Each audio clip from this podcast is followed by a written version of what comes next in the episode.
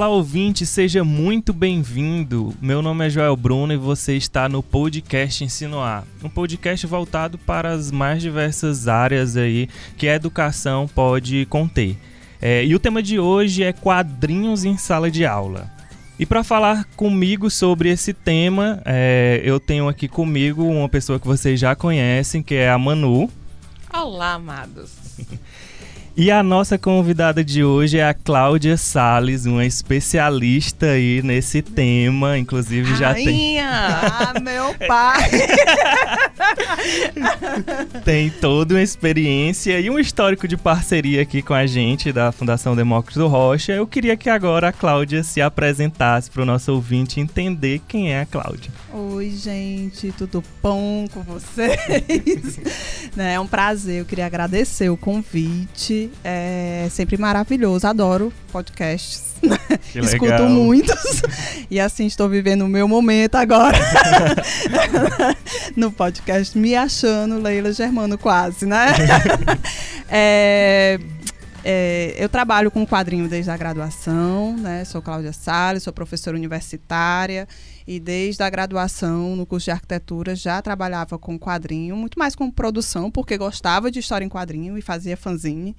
Né? Fiz o curso Daniel, fiz aquele- toda aquela trajetória.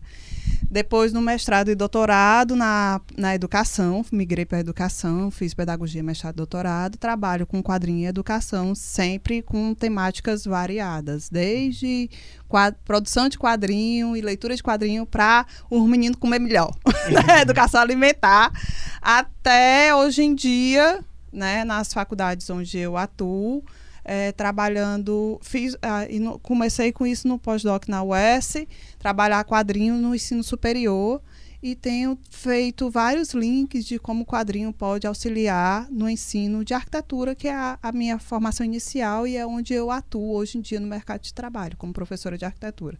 Então, trago essa carga desde a graduação para ajudar o meu curso e introduzir os quadrinhos como possibilidade didática também no ensino superior. Seria mais Que legal, deu pra isso. entender aí que a mulher entende, né? Ah, meu pai. a expectativa lá em cima. Meu pai, expectativas foram criadas. É, bem, para a gente começar a nossa conversa, é, eu queria só introduzir a respeito da, da, da importância dessa temática. Porque hoje se fala muito, inclusive a gente já teve alguns episódios aqui falando sobre o desafio do professor em desenvolver essa questão da autonomia do aluno, colocar o aluno como um protagonista do seu processo de ensino e, e aprendizagem. E que o- o papel do professor não é só motivar o aluno, é também, mas não para aí. É um desafio aí que, que, que ultrapassa isso. E que também é, é um desafio do professor é, trabalhar com o aluno através de processos multidisciplinares, né? Que envolvam aí também as mídias. E aí, quando a gente fala de mídias, a gente pode abrir um leque gigantesco aí. Tanto os jornais, as revistas, até as redes sociais também. E, caindo no tema do episódio de hoje, é trabalhar o- as HQs na sala de aula. É, e aí eu já queria começar com uma pergunta, uma provocação aqui para a Cláudia e para a Manu, é, de quais são os benefícios de se utilizar as HQs na sala de aula? Por que, que isso é tão importante? Qual é o fruto disso? Como é que isso funciona? Acho que trabalhar o HQ na sala de aula tem um benefício desde o didático, e aí eu vou falar um pouquinho disso, até um- uma questão econômica. Né? É uma mídia de fácil acesso e barata. Né? Então, fazer a história em quadrinho, você precisa de papel e caneta, ou lápis. E, com, e boas ideias. Então, boas ideias, papel e lápis, você consegue trabalhar a história em quadrinho. Isso é uma coisa muito positiva. É, há algum tempo atrás, alguns professores chegavam para mim e diziam que tinham uma dificuldade econômica de comprar os quadrinhos, porque algumas edições de luxo e tudo mais era inacessível, né? Os alunos, principalmente das escolas é, públicas, não tinham acesso a essa informação. Mas hoje em dia, com a web, quadrinhos, né? Os quadrinhos que você tem nas plataformas é, digitais, na internet, facilitaram muito essa questão. Então, isso que era um problema, de repente, do acervo, hoje em dia você consegue resolver digitalmente, até porque as escolas públicas, quase todas elas, têm um laboratório. Possuem um laboratório com uma plataforma Linux, que é de livre acesso e consegue fazer essa ponte do acervo e o aluno. Né? Então, tem essa questão econômica, que é super viável, e tem o lado didático. Por quê? Porque dificilmente você vai ter um quadrinho que vai trabalhar matemática. Você até tem, né? Quadrinhos de né? matemática, de português. Mas o quadrinho ele tem um lance interdisciplinar que é muito positivo e que é a grande dificuldade, por exemplo, dos professores. Trabalhar de forma interdisciplinar, dialogando todos os conteúdos e transdisciplinar através de todos esses conteúdos. Né? Então, você tem uma estrutura curricular diária que separa ele, então você tem aula de português, matemática, né? Mas o MEC orienta que você, embora seja fragmentado, trabalhe isso como uma grande unidade. Acho que o quadrinho didaticamente pode auxiliar esse professor a fazer essa amarração. Porque uma história pode conter dados históricos, pode conter é, alguns problemas matemáticos, algumas questões de sequência, de hora, de, entendeu? Conceitos matemáticos aparecem. Não é de matemática, mas eles estão aí, porque a matemática está no dia a dia da gente. Né? Você tem questão de relevo, de geografia, você pode estar tra trabalhando produção textual.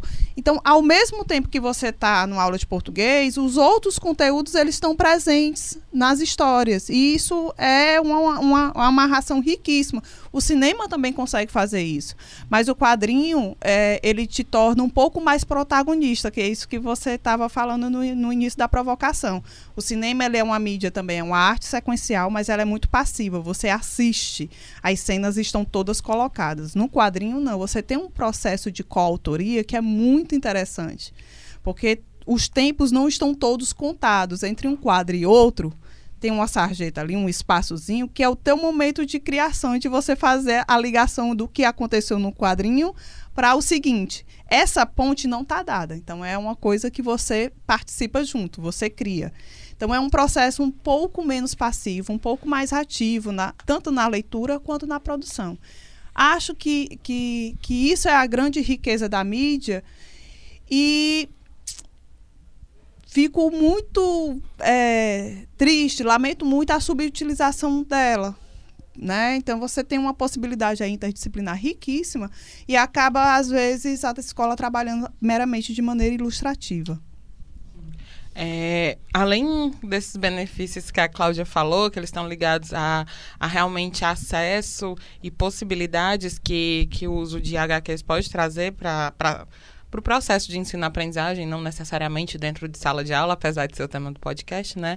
Tem um aspecto que eu achei importante lembrar e trazer aqui para a gente, que aqui no Ceará a gente tem a Lei 16.170 de 2016. Eu vou falar de novo temos a lei número 16.170 de 2016, que estabeleceu o Dia Estadual dos Quadrinhos.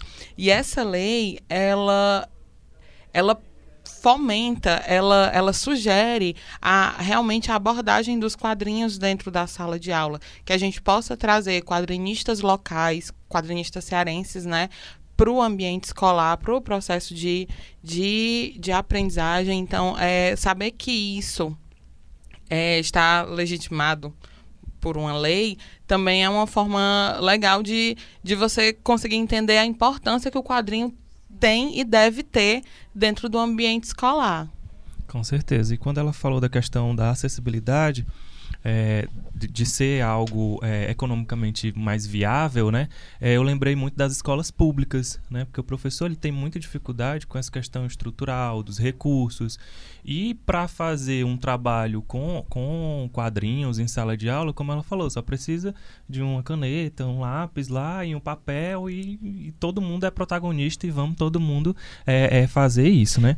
tem, tem uma coisa muito legal dentro desse acesso que a Cláudia falou, da internet como um, um recurso para o professor é, é, utilizar os quadrinhos, que é o próprio Instagram. É, muitos quadrinistas hoje dedicam suas páginas no Instagram, seus perfis no Instagram, a publicar suas obras. Recentemente, também agora, domingo, teve um, uma tirinha muito Ah, que boa show. que saiu do Daniel Brandão, de uma professora negra, conversando com a sua filha.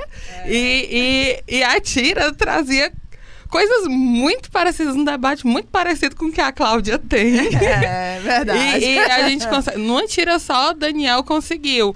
É, além, é, é, além de falar é, é, sobre gênero, sobre raça, também sobre processos de educação. Então, assim, se o professor, a- além de dar esse toque da tira, é, o- acho que o mais legal também é dar esse toque de é, professores, estudantes interessados em quadrinhos seguirem esses, esses quadrinistas que você realmente admira e que o trabalho pode ter uma relevância dentro do, dentro do, do, do processo de, de ensino. Quer falar um pouquinho, Cláudia, sobre isso, sobre essa Mulher. tira maravilhosa? É, o, o Daniel é uma pessoa muito querida, né? Assim, a primeiro lugar. Eu me sinto muito envaidecida porque a- essa professora aí, né, segundo o Daniel mesmo diz, sou eu. Né? Eu Inspiração poderia entre os ter quadrinhos. Uma né? falsa modéstia, mas eu me sinto tão importante aparecendo na tirinha do Daniel que. Né? E aí, assim, eu me sensibilizei muito. Na verdade, eu sou muito suspeita para falar da tira, porque toda vida eu me emociono muito, porque é, é uma realidade, né? As- a, e a importância de uma mídia dessa para trazer temas que são delicados, né? Que é outro, outra questão que o quadrinho possibilita transformar temas complexos mais acessíveis em sala de aula para um debate. né? Então, conceitos muito complexos, temas polêmicos, que às vezes o professor não sabe como iniciar um debate sem causar um, uma celeuma na escola. O quadrinho ele pode facilitar esse tipo de discussão. Né? Então, é um, um quadrinho que fala sobre acesso, sobre a questão eh, de uma abertura para a população negra de conseguir chegar no ensino superior, de atingir certos locais de atuação na sociedade, né, da carência, por exemplo, na instituição que eu trabalho nós temos dois professores negros, eu e uma outra professora, né? É, então é bem complicado. E aí assim, às vezes você aborda isso, é um tema pesado, as pessoas não gostam, às vezes saem da discussão porque não quer. Mas se você pega uma tira como essa, a discussão já está colocada, né? De uma maneira um pouco mais leve, mas ela está ali presente. Né? Então, esse poder mágico também, que, mais uma vez, não é só o quadrinho, o cinema também faz essa ponte, traz temas polêmicos e tenta trazer de uma maneira mais mais suave. Quem não assistiu o curta-metragem que ganhou o Oscar, daquela meninazinha do cabelo, né? Que É o pai Love, tem, né? é, vai tentando domar o cabelo.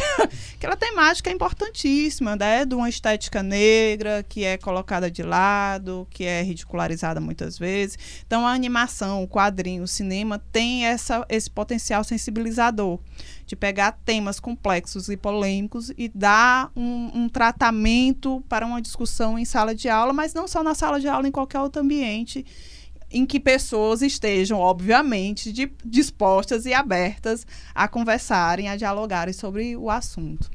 Legal, e só para o nosso ouvinte entender, é, Daniel Brandão é um professor, um ilustrador, tudo que você possa imaginar, aí, quadrinista, é, do mundo dos quadrinhos. E, e esse, como a Manu estava falando, né, dando dicas de Instagram para que as pessoas possam seguir e aí se inspirarem também.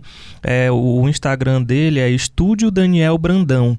E, inclusive lá tem publicado essa tirinha que a gente acabou de falar aqui. E o Daniel também publica no, no jornal Povo, né? Ele tem toda uma carreira, todo um histórico aí, tem o estúdio dele. Referência, É né? referência de quadrinho. mesmo. Tanto é que a Cláudia começou falando, né? Não, eu fiz toda essa trajetória, né? Curso Daniel Brandão. Comecei no Daniel. curso do Daniel Brandão.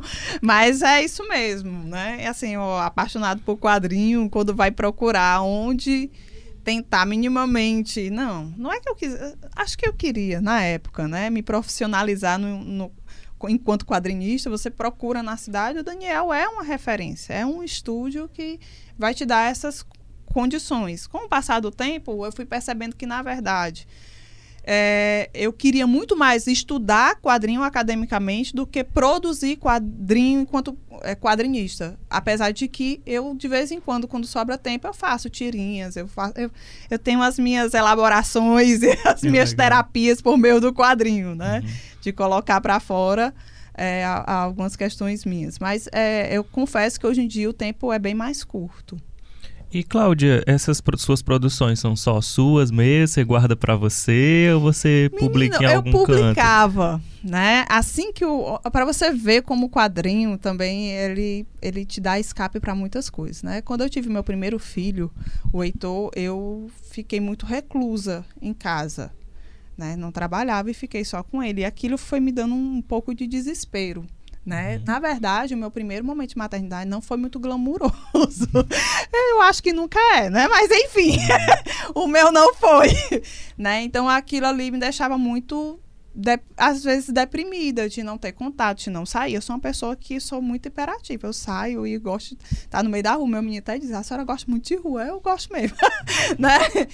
E o quadrinho me salvou por muitas vezes. Uma das vezes foi essa, né? Então eu tive a ideia de, pelo menos uma vez por semana, produzir uma tirinha do Heitor Bebê do Rock, que era o meu filho que tinha acabado de nascer. Então eram temáticas relacionadas ao desenvolvimento do Heitor e a minha vida como mãe, né? Tem, tem... Aí assim, depois eu tive minha segunda filha e aí as coisas ficaram mais difíceis de produção.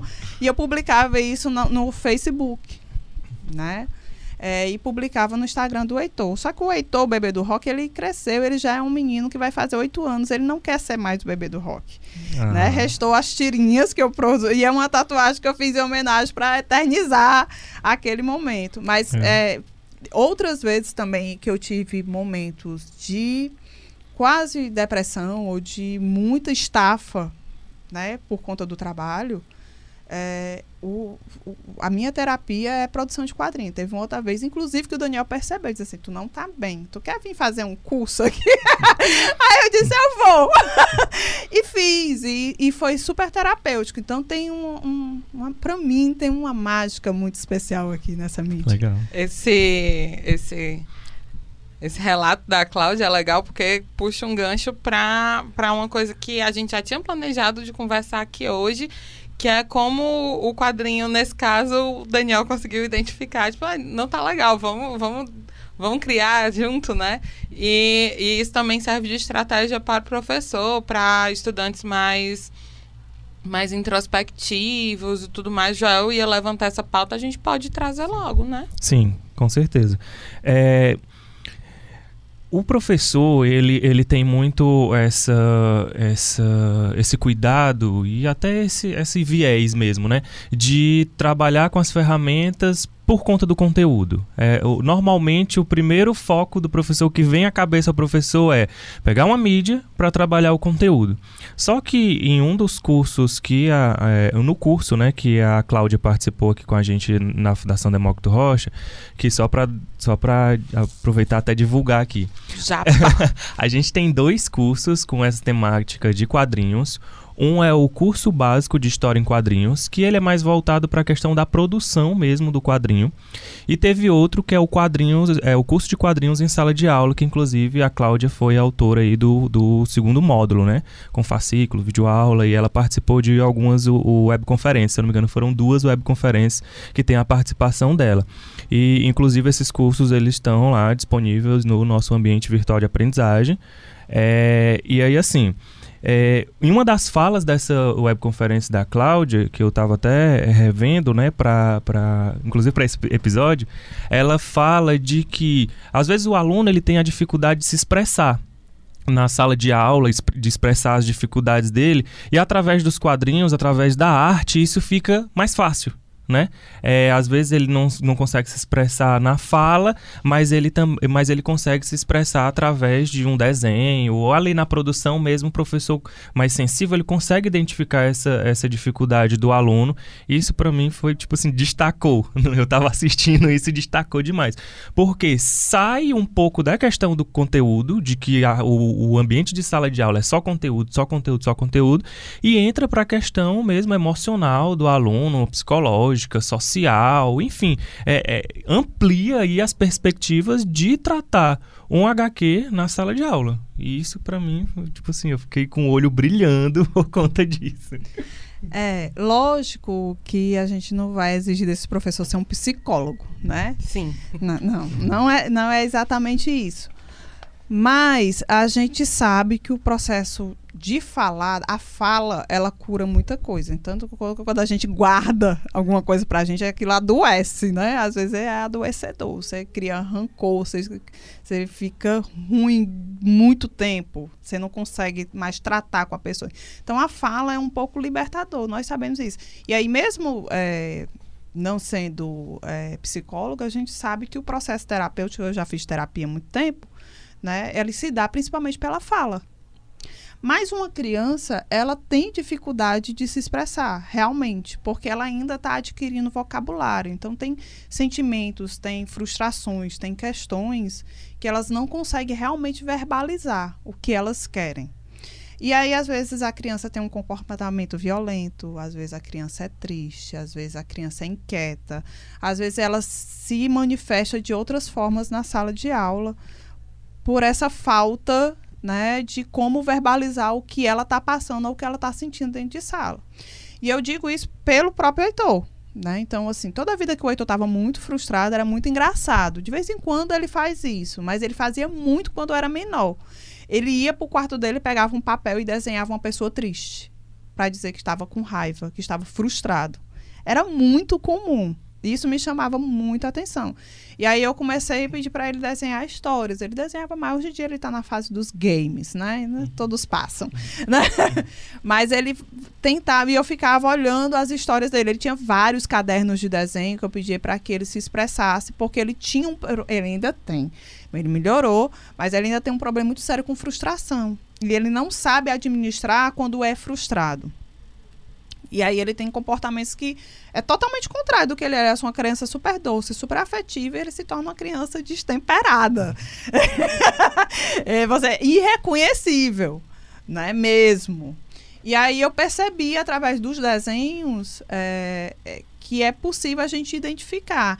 Então, o professor, não é que ele vai fazer terapia, mas ele consegue, através de processos criativos e de criação, identificar algumas frustrações dos alunos, né? Por exemplo, eu tenho o Heitor, ele é o meu laboratório, muito mais que ela ainda nesse sentido, né? O Heitor, ele a, ele tinha momentos na sala de aula que ele se levantava e ficava andando, ou então ele ficava debaixo da mesa. E quando eu ia verbalizar com ele o que é que estava acontecendo, por que ele fazia isso, ele dizia: Eu não vejo sentido na aula que está sendo dada.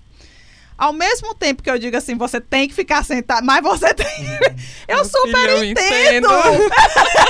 tem que ser mãe e pedagoga aí, né? Hashtag somos todos então. né? Então, às vezes, fazer um, uma atividade mais lúdica, não estou dizendo que vai resolver, mas pode ajudar o professor a identificar alguns até problemas comportamentais em sala que ele não está sabendo lidar. Óbvio, isso é conversando com a família, conversando com a direção. Sempre é, as escolas ou tem um psicopedagogo, um pedagogo ou um psicólogo escolar. E aí isso é um trabalho, obviamente, coletivo. Mas toda atividade de criação é uma possibilidade para que um professor mais sensível consiga perceber algumas questões em determinados alunos que às vezes é, demonstram algum tipo de problema em sala e que não sabe verbal, às vezes traz de casa, não sabe verbalizar, não sabe dizer, e aí a gente taxa logo que ele é um aluno problemático. Né? Os meninos tudo hoje em dia tem TDAH, né? Que é, tem problema com atenção, são hiperativos e dá-lhe remédio no menino, todo mundo é problemático, quando na verdade a maioria deles não são. Né? Então falta um pouquinho de trato.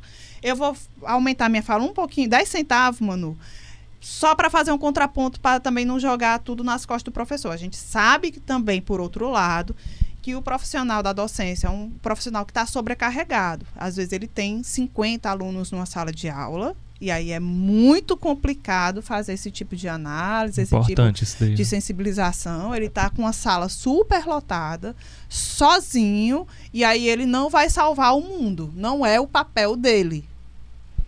Tá? Então Bom é, deixar assim, claro isso. É, né? acho que a gente vai conversando, dando dicas, mas sempre entendendo. Eu sei o que você passa, professor.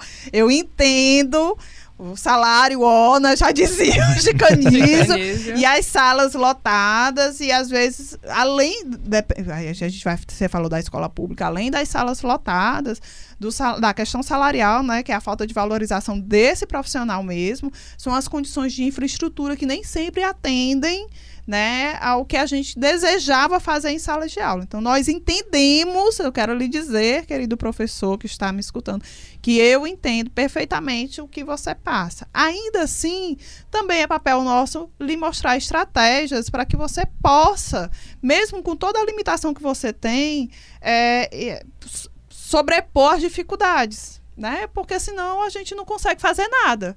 E aí a gente também vai ficar num discurso muito vitimista de que não faz nada porque ninguém faz nada. Então a gente tem que ser um pouquinho proativo nesse processo mesmo, porque senão também é, a, a nossa profissão acaba por é, por não ter efeito na vida das crianças, né, dos adolescentes que estão em sala. Aí a gente vai virar um professor meramente conteudista que eu acho que também não é só o papel da escola. Ela é, tem esse papel, mas não é só isso.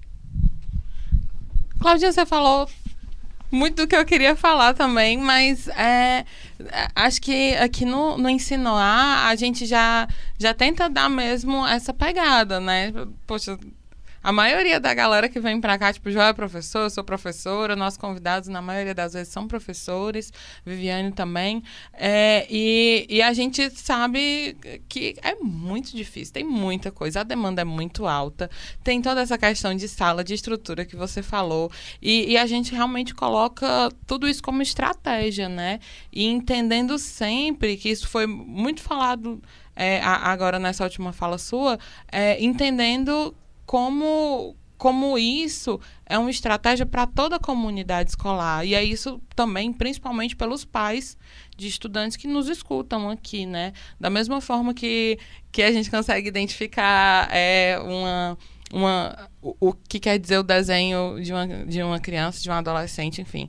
A, a criação é, de um estudante dentro de sala de aula, dentro da, da gincana do colégio, da mostra cultural. A gente também pode identificar isso dentro de casa, no convívio familiar, enfim, né? É, é uma. É uma atividade que tem que ser feita a muitas mãos, assim, de toda a comunidade escolar. Pai, gestor, é um professor, né? todo mundo. É, com certeza. E quando ela dá os exemplos aí do, do Heitor e vai falando disso, é uma dica também para a família mesmo, né? É uma coisa assim bem é, que abarca todos esses públicos que a gente está falando aqui.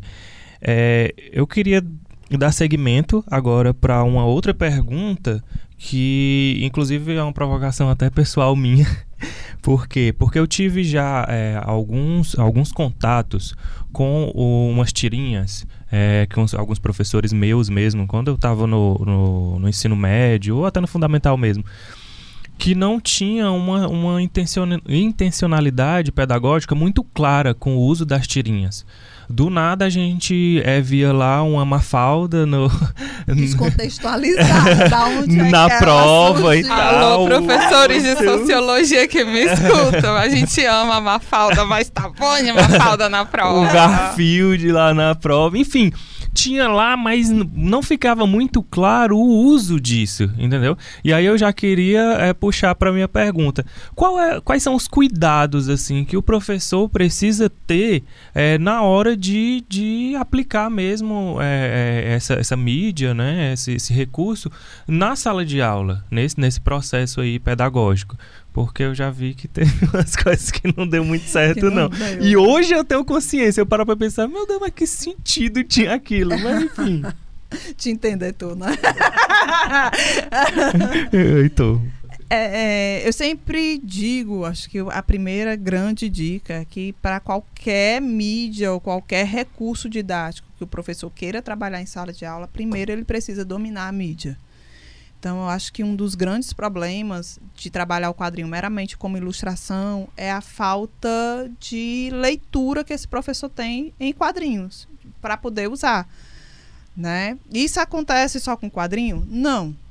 Quem nunca durante sua vida escolar assistiu filmes em aulas e a gente ficava olhando pro outro assim, esse professor não preparou a aula. Clássico. o filme pra tampar o buracão. Do ensino É. fundamental à universidade. Sim. Total, certeza. mano. Ah, essa aula aqui eu vou botar um filme. Não, não deu tempo. Né? Então, o filme, assim como o quadrinho, é um recurso fabuloso, midiático de largo alcance, fabuloso. Mas se ele for mal usado, os alunos sempre vão achar que filme é para tampar buraco. Aí você cria uma geração toda de pessoas que não valoriza a produção cinematográfica, porque acha que é tampar buraco. Não vê a mídia com importância. É a mesma coisa do quadrinho. Se você usa o quadrinho só como ilustração, ele sempre vai ficar numa categoria de subleitura. Né? Quando na verdade não deveria ser. Então, o- a primeira coisa acho que é tentar conhecer. Eu até entendo porque nossa geração, apesar de eu ser bem mais velhinha do que vocês, certeza absoluta, Acho que não. Acho que sim. Mas tudo bem. Vamos dar abafa. Faz de conta que nós somos da mesma geração. É, ter esses casos no ensino fundamental, na faculdade, de- do quadrinho muito ilustrativo. Você tem até a década de 90 aqui no Brasil um certo preconceito muito alto na utilização dos quadrinhos. Então, existe, durante muito tempo o quadrinho ele era banido de sala de aula. Ele realmente era visto como uma literatura de subcultura, era visto como algo que inclusive prejudicava o hábito leitor, né? Assim, a pessoa que lê quadrinho não vai ler literatura porque está viciada a ler quadrinho. Muito, muito. Toda vez que eu vejo algum especialista de quadrinhos falando sobre isso, eu fico assim, desculpa a humanidade por isso ter acontecido, porque é totalmente contrário, É né? totalmente contrário. Mas tinha muito disso. Menino, larga o quadrinho, vai ler um livro. Quem nunca? Demais, eu demais. E é porque minha mãe era até super aberta, né? Eu consumia muito Maurício de Souza. E eu escutava muito, ah, essa menina não vai escrever correto por causa de Chico Bento, por causa de Cebolinha, por causa de não sei o quê. Então, é, durante muito tempo, o quadrinho realmente era visto como algo prejudicial pedagogicamente. Então, os nossos professores provavelmente tiveram uma formação em que eles não tiveram acesso. Então, eles têm uma dificuldade da própria utilização da mídia. Eu super entendo. Entendeu? Mas hoje nós já temos uma outra discussão. Nós temos literatura especializada, nós temos livros, artigos, temos profissionais que vão nas escolas. Quer dizer, nós temos hoje um cenário que é completamente diferente. Então, os professores que atuam hoje no século XXI têm toda a possibilidade de superar esses preconceitos, porque não faz mais sentido. Já tem é, a ciência é, que estuda academicamente os quadrinhos já conseguiram mostrar que é exatamente como o Manu diz, é o contrário. O quadrinho ele estimula o processo de leitura, ele te transforma num leitor compulsivo, inclusive, né? Ele te dá é, um, e assim, vou fazer um outro parêntese de 10 centavos. Né? A gente privilegia a leitura, a leitura escrita, mas leitura não é só a da palavra. Então, é ler imagem, é ler a paisagem, é, é, é, a leitura é um processo muito mais global, muito mais amplo do que saber ler letra. É tanto, tanto é que até um, um bom tempo atrás você tinha gente que tinha letramento, mas era analfabeto funcional. Com certeza. Quer dizer, consegue ler as sílabas, mas não sabe o que está dizendo o texto. Olha para uma imagem e não consegue codificar o que é que essa imagem passa. Isso é um problema de leitura. Né? Então, nós temos hoje potencial suficiente para romper com tudo isso. Dificuldade aí na interpretação, né? Enquanto você falava, eu posso até estar errado, mas na formação é, das licenciaturas não existe, por exemplo, uma disciplina que trabalha assim mídias, é, seja quadrinhos ou a, as outras diversas, é, mídias na sala de aula, aplicação, é, dando dicas professor, é, é, obras para que ele se inspire, use algumas metodologias, alguma coisa assim não, não, não vejo isso não na conheço. formação dos Tem professores. Muito pouco. Tem que ser ações, são ações muito pontuais, são disciplinas às vezes optativas, o aluno faz a opção, por exemplo, quando, enquanto eu estava na UES, é, eu estava no programa de pós-graduação em educação, né, o PPG é de lá, e eu dava aula para turmas de mestrado e doutorado, eu fazia um estágio de pós-doutorado, então a coordenadora me deu liberdade para eu criar uma disciplina optativa para os alunos de mestrado e doutorado. Aí eu criei uma disciplina de quadrinho. Entendi. né? Mas é, quando eu saí da UES, que terminou meu estágio, a disciplina acabou. Porque depende da iniciativa individual do Exato, professor, não né? é não um projeto pedagógico, né? Quer dizer, incluir as mídias como processo formativo não faz parte de um processo que deveria estar há muito tempo. Porque, assim, se a gente trabalhar na categoria, por exemplo, o que a gente chama de currículo cultural, quer dizer, um, uma história em quadrinho, ela tem um, um, uma carga curricular, ela tem uma intencionalidade, ela quer formar para algo. Então, ele é dotado de currículo. Se o professor não se atenta a isso, ele querendo ou não, esse aluno vai consumir e ele vai ser formado por tudo que ele está consumindo, cinema, quadrinho, jornal. Quer dizer, esse, quando ele entra em sala de aula, ele traz toda essa carga curricular para dentro da sala, o professor querendo ou não. Então, se ele não tiver atento a isso e não incorporar isso na prática docente dele, ele sempre vai estar um pé atrás dos meninos que estão em sala, que estão com essa discussão toda já entre eles, conversando, e o professor boiando sem saber nem o que é que eles estão conversando, né? E aí você pega, você se você tiver atenado para o que eles estão consumindo e, e, e, incorporando curricularmente dentro da cultura, é muito mais fácil você trazer as discussões de ética, as discussões de sexualidade, as discuss diversas discussões transdisciplinares, né, meio ambiente, é, de saúde, de higiene, todos aqueles temas que, que precisam ser abordados em sala de aula, além da matemática, português, geografia, história e ciência. Enfim, se você tiver atenado para esse consumo, para esse currículo que está circulando dentro da sua sala de aula, porque ele está, você querendo ou não, é muito mais fácil trabalhar de maneira é, transversal. É. E assim, é um, um cliquezinho, né? Que a gente precisa fazer só porque é, professores já, já têm acesso a algum tipo de repertório. Né? É muito comum, principalmente no Facebook, você vê grupos de professores, por exemplo, no meu caso, participo de grupo de professores de sociologia, onde são criados tipo, bancos de, de informações é, que podem ser utilizados em alguma aula específica, é, é, em, em, questões, enfim, né? Tipo, você cria um, um banco de conteúdo ali que você pode utilizar mas se o professor não domina a mídia, ele não vai conseguir usar da maneira correta. Então, assim, é, a gente canta a bola dessa possibilidade tão boa que, que é você utilizar é, quadrinhos dentro de sala de aula. O professor ele já tem acesso a um repertório que está ali. E é só esse cliquezinho. Como eu posso. É, deixar pertinho, né? A minha vida profissional, a minha vida pessoal, onde eu acompanho quadrinhos no Facebook, no Instagram, e, e traduzir isso num diálogo com, com os meus alunos, ouvir um pouco mais o que eles estão falando, estar nesses lugares, consumir isso. É, é, é muito mais fácil, né? É, é um clique mesmo que precisa ser dado só.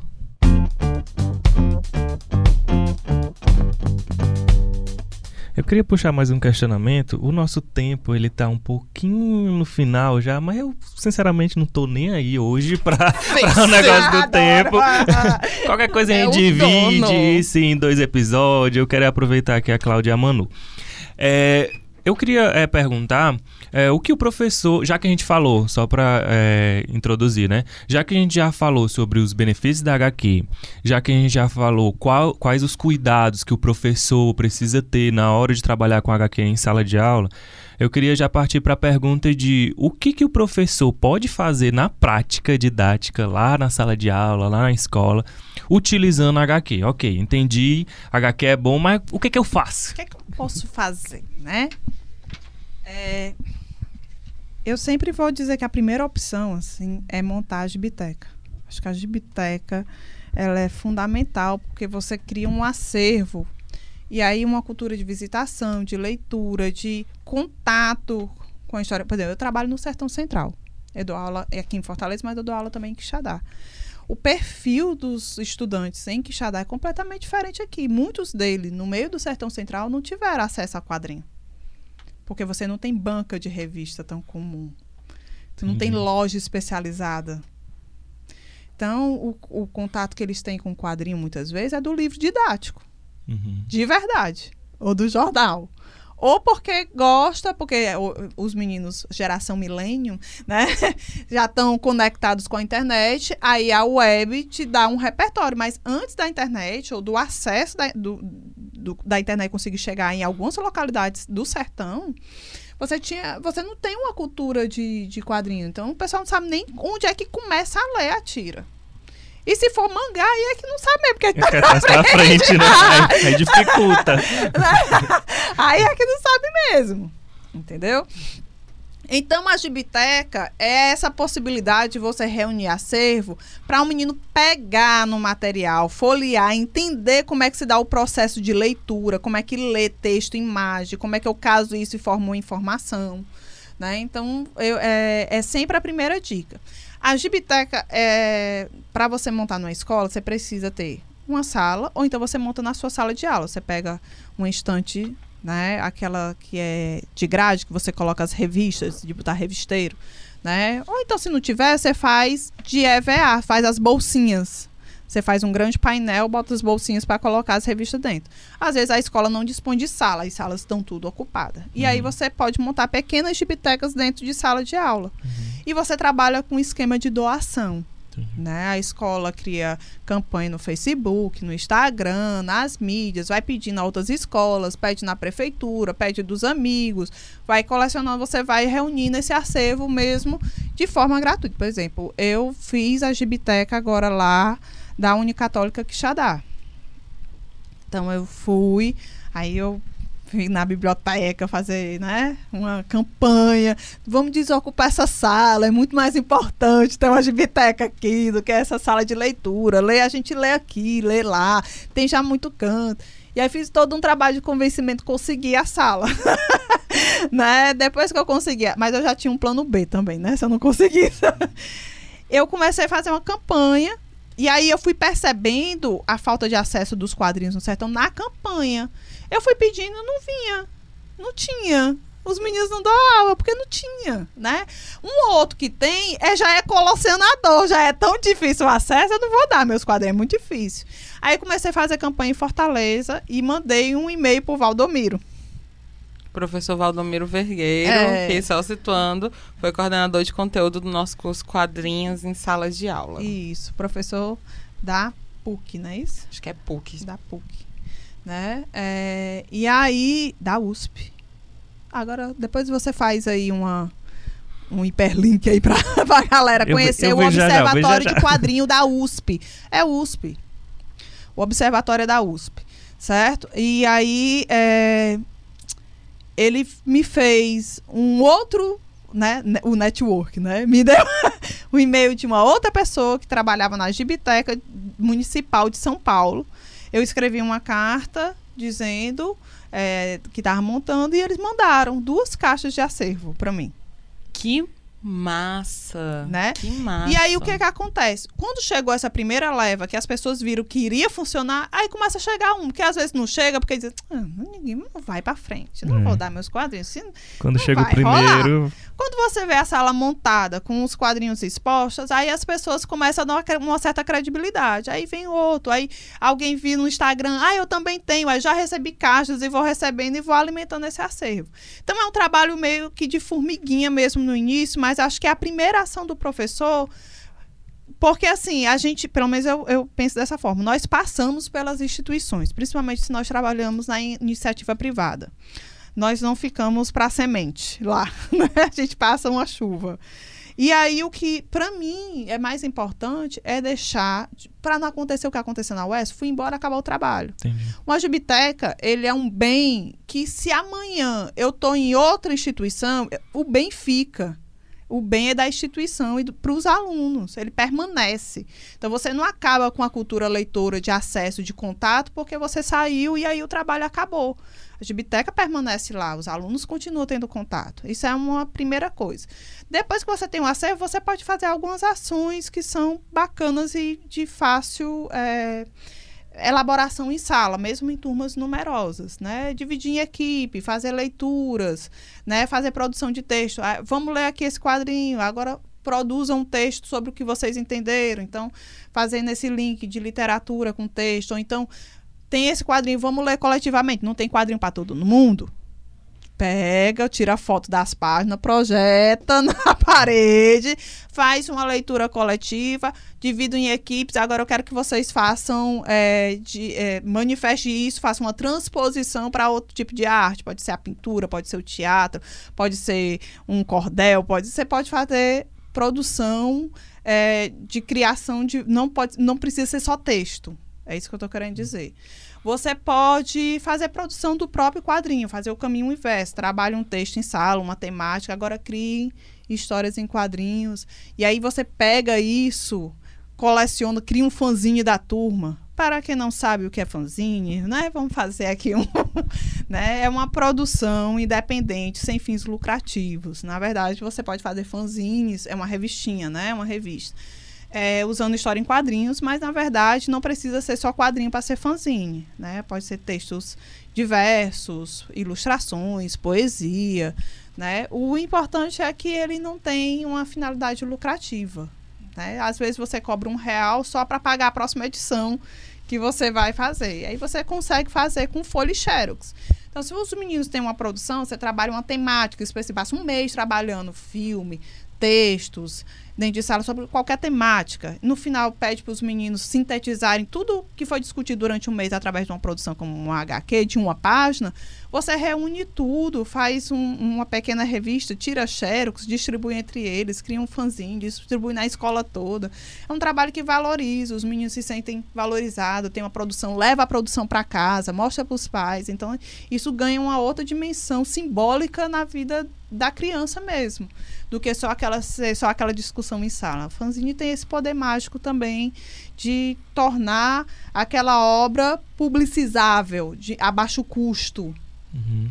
E a criança se sentir uma autora, assim, né? Tá, tá, tá, tá, distribuído na escola, as pessoas estão uhum. lendo a história dela. Isso é muito bacana. Então, são ações de formiguinha, né? Mas que dá para se fazer mesmo com pouco recurso, com salas um pouco mais cheias, é, sem tanto material de infraestrutura, você consegue é, fazer essas pequenas ações. Acho que a Gibitec é um primeiro ponto, acho que é o ponto mais uhum. importante. É, que enquanto você foi falar da Gibiteca, você acabou falando de vários outros aí é, no, no meio, né? É, quando você tocou na questão do fanzine, é, me veio à mente também é, a facilidade que ele tem de, de trabalhar com todos os alunos, porque sempre vai ter aquele aluno, um aluno ou outro que ou não sabe desenhar ou não gosta de desenhar. E aí ele pode fazer, sei lá, um recorte, ou um pode trabalhar mais com texto e o outro com desenho, porque tem um que tem uma facilidade com uma coisa e o outro com outro, e aí já agrega ainda mais, né? E como você falou, a questão do, do fanzine, levar para casa algo material, tipo assim, a produção do que do, do resultado de tudo isso daqui, de toda essa aula, e mostrar para os pais e dizer, tipo assim, eu sou o autor disso aqui, depois ver na escola. Eu acho isso um protagonismo muito, muito importante que agrega, que... E só eu vou também, mais 10 centavos aí na minha conta, eu falo demais, né? Ô, meu povo. E a gente tá gostando eu demais. Falo, a gente agradece. A gente eu agradece. Muito, eu falo demais. Meu Deus. Eu digo, meu Deus, vou falar bem pouquinho, mas não consigo. é mais forte do que eu. É, só para lembrar os professores que não se faz quadrinho só com desenho. É uma outra coisa. Você pode fazer histórias quadrinho com recorte de revista. Né? Na UES, no ensino superior, ah, professor, eu não sei desenhar. Um menino já no doutorado acha que desenhar a cor de. não querem, né? Uhum. Mas, assim, que, logicamente, quem se inscreveu na disciplina optativa de quadrinho é porque minimamente gosta, né? É. Mas eu levava, muito, levava muitas revistas sempre para minhas aulas. Então, aqueles que não tinham tanta habilidade com desenho, trabalhava com recortes. Você pode trabalhar com fotos. Né? Hoje a digital ajuda muito, né? Você tira foto naquela pose que você quer ou gostaria de desenhar, mas não sabe. E uhum. aí você vai fazendo os quadros com imagem. Não precisa essa imagem ser um desenho de uma pessoa super mega habilidosa. Por outro lado, também não precisa ser um desenho de outro mundo para ser uma boa história. Eu sempre digo que uma boa história se faz com boas ideias, muito mais do que com bons desenhos. Né? Lógico que um bom desenho vende né, muito mais rápido, mas não é a, a, o propósito da escola vender quadrinho, mas contar boas histórias. Então, é, eu vou trazer o JJ Marreiro, já que a gente está valorizando os quadrinistas nacionais, vou trazer o JJ, porque o JJ trouxe, assim, na minha época que eu fiz o curso com o Daniel, uma revolução dentro de mim quando ele me mostrou a tiria da Lucy Sky. Sky. É muito Lucy boa. Sky foi assim, meu Deus, eu posso fazer quadrinhos. eu consigo desenhar assim. Então, são histórias muito boas, são tirinhas muito bem contadas, muito boas mesmo. Eu acho que vocês têm que disponibilizar o link, deve ter isso em algum canto do JJ. É, mas ele faz bonequinho de palitinho, aquele da, da bolinha. E pali, os, os, pés são os pauzinhos. Que todo mundo sabe que fazer. Que né? todo, né? qualquer pessoa sabe fazer cenário mais simples do que a turma da Mônica, que é só o chão e o céu.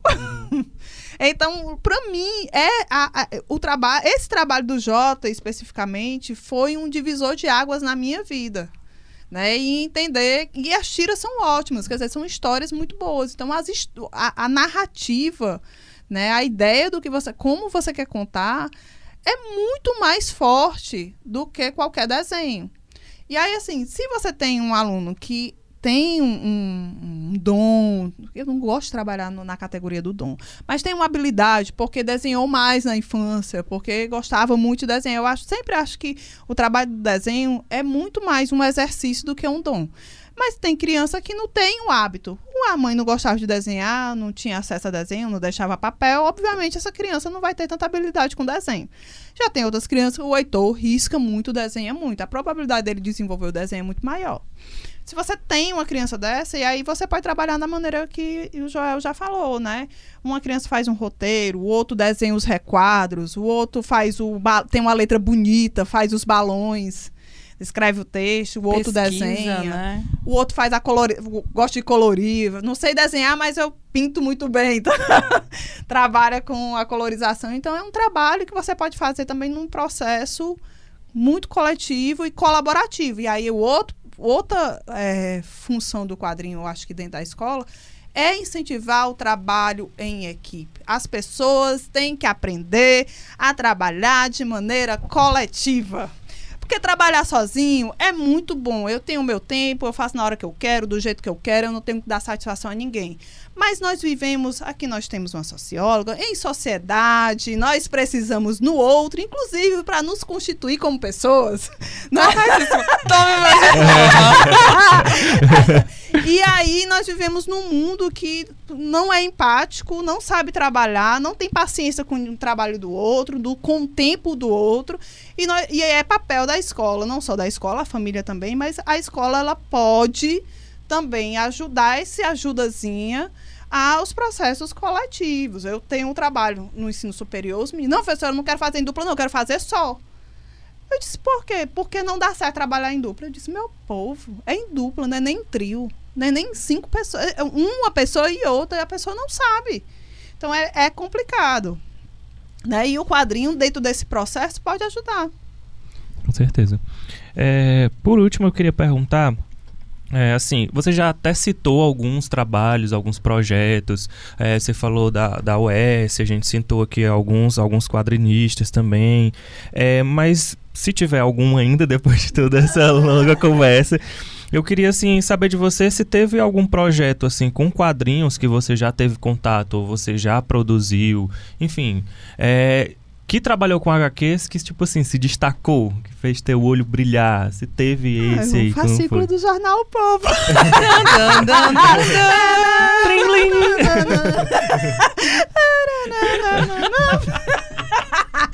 Mas é verdade, meu povo. Por quê? Porque é, o curso né, da HQ em sala de aula é essa sistematização. Né? Acho que o curso conseguiu gerar um conteúdo muito bacana, que não é só o fascículo, são as videoaulas, são é, os programas de rádio. É, é, é um conjunto de multimídias em torno do tema que para mim foi muito foi uma experiência muito rica. Por exemplo, a coisa mais difícil para mim fazer podcast, eu adoro, porque eu adoro conversar desse jeito que eu tô conversando com vocês. Eu me sento como eu quero, né? Eu posso bater o microfone nos peitos, buf, buf, buf, não tem problema. É um podcast. É perfeito, Mas... meu Deus. Mas, meu povo, gravar uma videoaula é o ó. Eu tava sozinha. O homem não mexe. Eu, como eu não consigo não mexer meus braços? né? vai, vai fazer ruído no microfone e a luz em cima de você. Eu disse, meu Deus, olhar pro Raimundo Neto, eu disse, não vai sair, Raimundo. Quando a luz batia, eu esqueci o texto que era pra dizer, porque eu tenho déficit de atenção. Eu não... e eu olhava de novo. Foi muito. Do... Mas foi um processo riquíssimo que uhum. só essa experiência me proporcionou. Uhum. Entendeu? Então, acho que dos trabalhos. E é um trabalho que fica, quer dizer, já terminou, já terminou. O módulo está lá, o curso é refeito, todos os professores podem né, é, passar por esse processo, é um material que fica. Então, é, para mim foi muito significativo participar desse processo. Uhum. Eu confesso, muito mais. Eu tenho trabalhos muito bacanas com, tra com quadrinho, né? Eu acho que a experiência na UES trabalhando no quadrinho num programa de mestrado e doutorado, que é um ambiente que o quadrinho não entra. E é porque é na faculdade de educação, viu? Uhum. né? O quadrinho não é discutido. Foi também uma outra experiência riquíssima. Né? Por exemplo, a gente teve um encontro que é o ENDIP, que é um encontro de didática e prática de ensino, é um evento de 3 mil pessoas, um dos maiores na área da educação. E o caderno de, de programação e tudo mais, que vinha na bolsa do, do dos conferencistas, era um fanzine que eu produzi. Que lindo! É, fofo, que né? lindo, que lindo. Era um fãzinho, vamos fazer um fãzinho. Uhum. Cadê de programação? Discretamente, deixa eu colocar aqui essa possibilidade para é. vocês. Não é? Então, assim, você vai é uma questão de sensibilidade, é você perceber a brecha. A gibiteca foi, é para mim, é o meu xodó. O menino da biblioteca acha que a gibiteca é minha. Né? Não é minha. E eu uhum. digo para toda a gibiteca, não é minha. Mas é assim, é, é um carinho de ver no ambiente universitário, um espaço para leitura de história em quadrinhos. Isso é muito difícil. Hum. Né? Você tem na escola. Porque parece que gibi é coisa de criança. Né? E até o nome gibi é uma maneira, às vezes, pejorativa de desqualificar a mídia, de trabalhar a mídia para uma certa faixa etária. Depois dali eu não posso mais usar. Uhum. Então, quando eu vi que tinha brecha de eu montar, eu montei. Né? No, mestrado, no doutorado, cada um é uma experiência muito muito particular. Por exemplo, no doutorado foi muito, foi muito legal ver o material do Ziraldo, que não é um material de sala de aula, é um livrinho chamado Julieta no Mundo da Culinária. Não, não é para a escola, mas o Ziraldo pega várias receitas, né? E mostra para as crianças no formato de história em quadrinho como fazer as receitas. Receitas mais saudáveis, né? São receitas pensada junto com o nutricionista. E aí, muitas dessas receitas, se o, a criança pegasse um livro de receita, ou a mãe chegasse assim, chegasse assim, como aqui esse patê de agrião, o menino ia comer. Mas o menino leu o quadrinho, fizeram um laboratório de cozinha, produziram a receita junto com o quadrinho no final comeram. Legal. Né? Então são experiências. O quadrinho me, pro, me proporciona até hoje muitas experiências bacanas. É por isso que eu digo, ela é sempre num momento de muita muito trabalho, que eu tô muito sobrecarregada, cansada, quase assim, eu vou bater uma depressão. Aí eu me lembro, eu vou fazer alguma coisa com o quadrinho que Legal. eu consigo sair dessa fase. É, certeza. É, e, e, quando você estava falando aí, é, eu estava eu tava pensando também a respeito do. O que eu tava pensando? Que eu até me esqueci agora. Enquanto você tava falando, eu fico tão assim, meu Deus do céu. eu preciso fazer isso também. Pronto, lembrei. É a questão do, do momento que a gente tá, tá vivendo. Eu acho que é um momento muito favorável para trabalhar HQ, porque é, os quadrinhos, de forma geral, enfim, fanzine e tal, essa mídia por completo, porque já foi construído todo um plano de fundo para as gerações que estão aí, tanto, tanto é, crianças como jovens, adolescentes e até os adultos aí, os senhores de idade também, por conta do, do, do, cinema que veio aí com, com DC, Marvel, mas também Turma da Mônica, ou seja, tem todo um ambiente já favorável montado, uma base aí, para que o professor possa se apropriar disso e usar isso para educação, usar isso para dentro da sala de aula.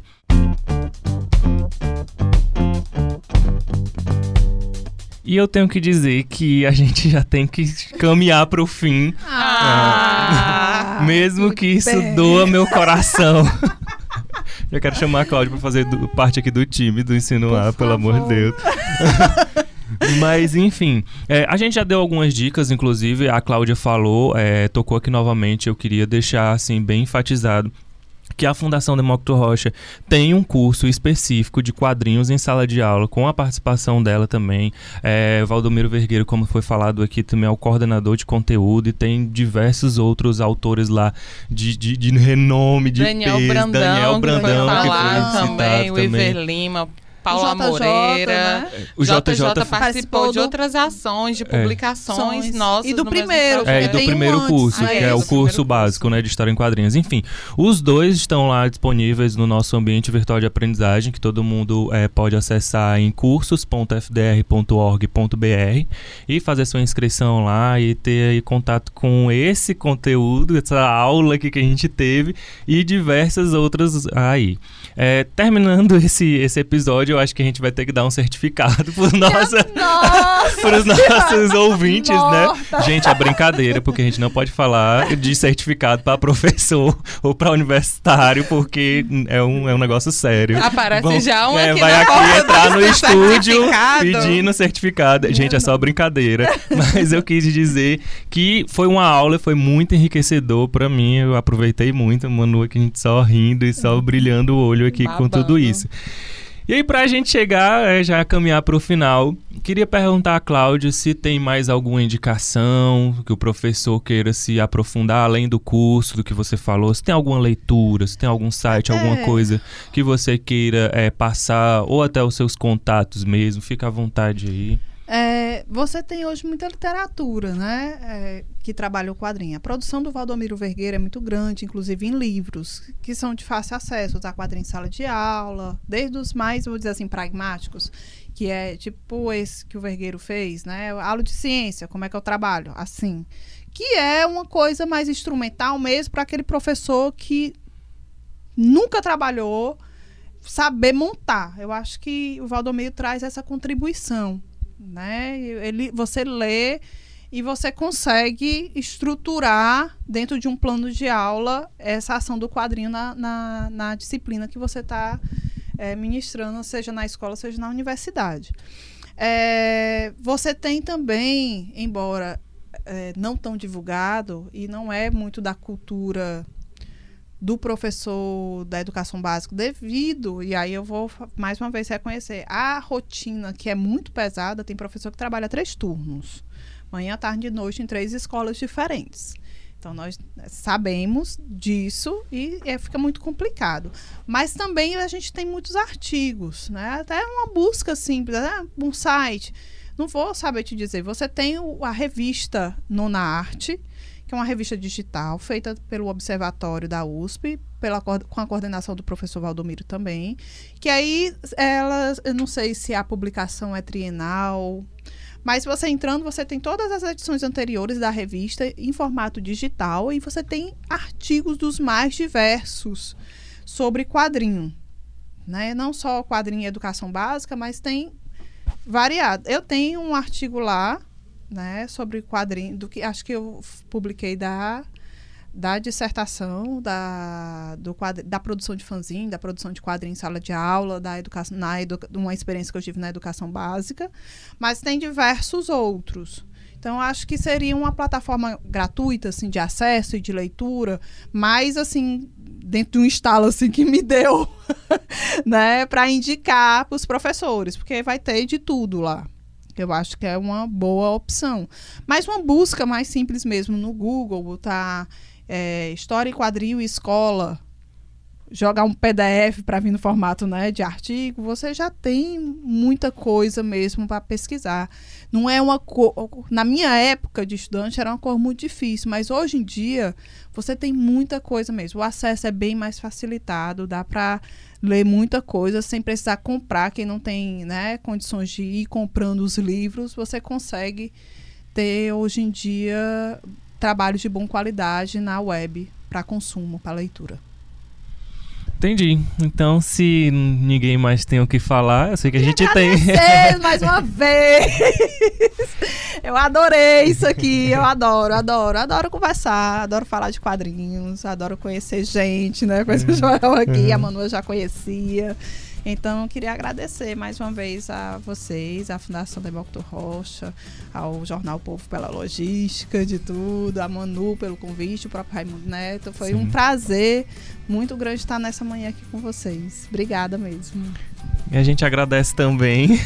Eu quero aproveitar para agradecer Ué, também, porque nós. ouvir Cláudia Salles falando é sempre uma honra. A gente Demais. aprende, está inspirada, já sai vontade de botar a mão na massa. Eu quero desenhar nesse papel aqui que está aqui perto de mim.